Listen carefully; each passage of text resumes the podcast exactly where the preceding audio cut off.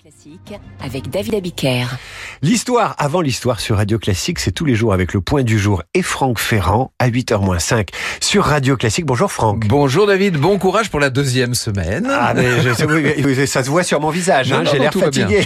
Il arrive que certaines dates soient définitivement associées dans la mémoire collective à un grand événement. C'est précisément le cas de celle de ce jour, le 4 septembre. Ah oui, euh, vous avez le boulevard du 4 septembre, les places du 4 septembre, il y en a partout en France. On devrait préciser 4 septembre 1870. De quoi s'agit-il? Bah, Vous le savez peut-être, hein, dans la nuit du 3 au 4 septembre, la nouvelle touche Paris. Euh, il y a ce désastre militaire à Sedan.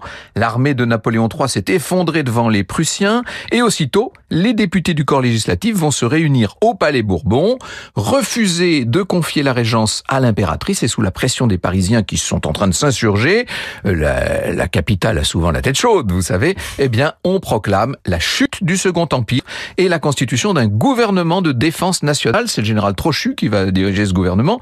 Contrairement à ce qu'on lit souvent, c'est pas tout à fait encore la naissance de la Troisième République qui va mettre un petit peu plus de temps euh, à s'imposer. Alors en attendant, c'est bel et bien la chute du régime de Napoléon III. Oui, 20 euh, ans qui se ferment là d'un coup. Louis-Napoléon Bonaparte, le neveu du grand empereur, avait été élu président de la Deuxième République en 1848. Ensuite, il a rétabli l'Empire, vous le savez, et puis il a mené ce régime. Alors, un régime qui a été massacré par l'historiographie de la Troisième République, qui détestait évidemment Napoléon III et tout ce qu'il représente. le petit. Le petit comme Victor Hugo, mais euh, qui peu à peu a été réhabilité. Et aujourd'hui, il y a énormément de nostalgiques du Second Empire. On peut même plus toucher un cheveu ou un poil de la, de la moustache de Napoléon III sans se faire euh, houspiller. Il a ses biographes et ses fans.